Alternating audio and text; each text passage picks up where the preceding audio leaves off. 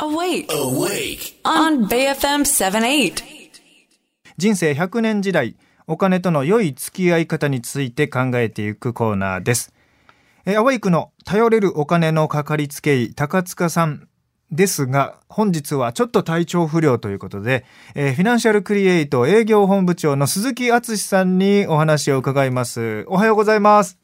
おはようございます。よろしくお願いします。はい、鈴木さんよろしくお願いします。よろしくお願いします。はい。えーまあはい先週、先々週とね、高塚さんにあの資産運用をやる上で知ってほしい、知っておいてほしい最低限の知識ということをね、教えてもらったんですけど、はい。えー LINE でいただいたメッセージご紹介しますね。えーラジオネーム、あんずさんから、はいせえー生命保険の投資商品なら得た利益に対して一定条件を満たしていれば税金の面で優遇される点についてのご説明ってされたことありましたっけ？私が聞けていないタイミングであったらごめんなさいということですが、えー生命保険のお一定の税制優遇についてですね。はい。はい。そうですね。ご質問ありがとうございます。まあ、今回はですね、えっと、アセットロケーションの優先順位というテーマで、今出たお話、まあ、税金上、有利な状況で始めるべきもの、メリット、デメリットについてはいお。話ししていきたいと思うんですけど、はい。おそらく、えっ、と、このご質問ですね。保険料控除といって、うん支払った保険料皆さん年末調整とかされると思うんですけど、保険料払いましたよっていうと、まあ、税金が戻ってくるうんっ。ていう制度になるんですけれども、はいよくまあこの今アセットアロケーションって言葉出たんですけど、えっ、と、ごめんなさい、アセットロケーションですね。はいで今私もちょっと間違えたんですけど、アセットアロケーションは皆さんよく聞いたことがあると思うんですね。はい。例えば、えー投資をしましょうと、まあ、高塚がこの間お話しした債券投資をしましょうとか、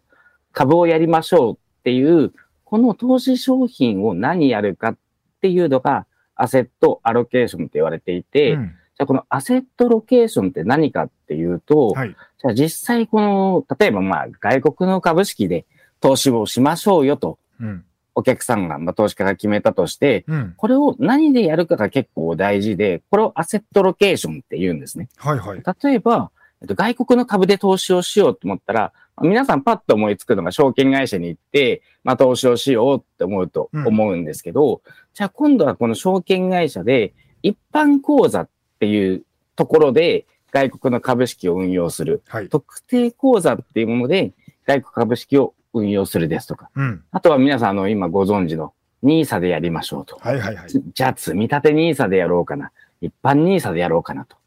あとは、まあ、イデコなんていうものもありますので、まあ、イデコでやってみようかなとか。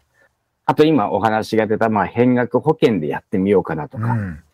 いわゆる、この投資をしようと思っても、実はその投資を経由するお財布的なものってう、ん。世の中にたくさんありますので、はい。それぞれやっぱりメリット、デメリットってあるんですね。うん。例えば今出た証券会社の NISA じゃない口座でやってしまうと、どうしても税金が増えた時にかかってしまうっていうメリット、えっ、と、税金がかかってしまうってデメリットがあるんですけど、反対に、えー損をしてしまった時うん。なんていうのは、損益通算っていうことで、他と増えたものと通算をして、うん。えー税金を取り戻すってことができるんですけど、うん。実は NISA にはこの制度ってないので、はい。実は NISA で損をすると、普通の今言った、あ、特定口座でやってた方が良かったなっていうケースもあるんですね。はい。逆に、お金増えていくと、まあ、この NISA っていうのでやっていくと、お金増えたけど税金かかんないよかったって思う人もいます。うん。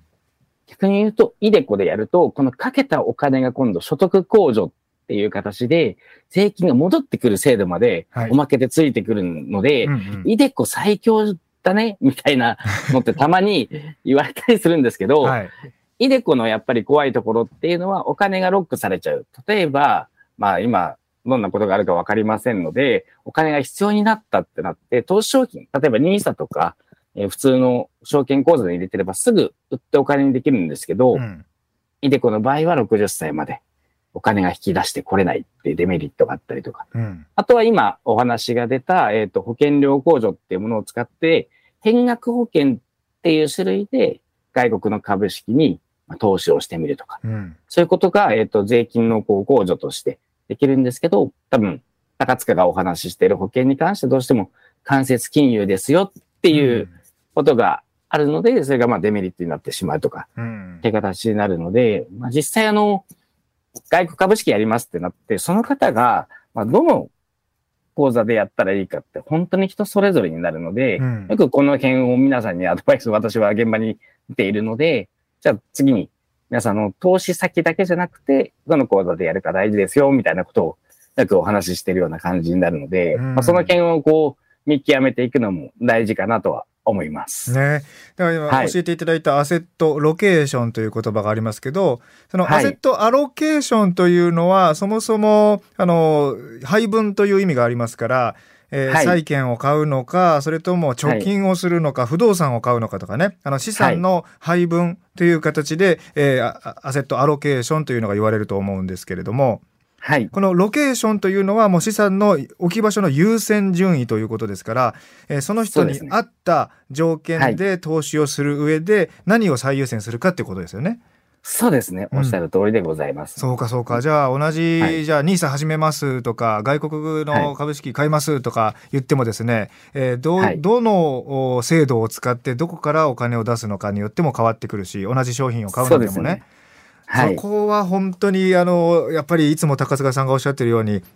はい、知識勉強を先にしなきゃいけないですね。そうですね。やっぱりあのこの置き場所ちゃんとしてるとあの今回のご質問のように税制優遇を受けられるっていうだけでも、うん、やっぱりこう大きなメリットになってきますし、うん、そこだけに目がいってしまって、イデコみたいなのを続けてしまって、なんかお金が引き出せないのを知らなかったみたいなことって、結構まあ、大事故になるようなイメージになるので、えはい、その辺はこううまく僕らも考えながらアドバイスさせていただいているような感じですね。そうですね。まあ、売る側の立場としたらね、はい、いろんな形でいろんな商品をいろんなパターンで売った方が、えー、売る側としてはね、あの収入が増えたりとか、はい、そういう考えがあるんで、もしかしたら売る側の都合で、はい、えー、これもこれもこれもって言われるかもしれませんけど、それ以前にこう自分に一番適した形というのを知っておくというのが大事ですね。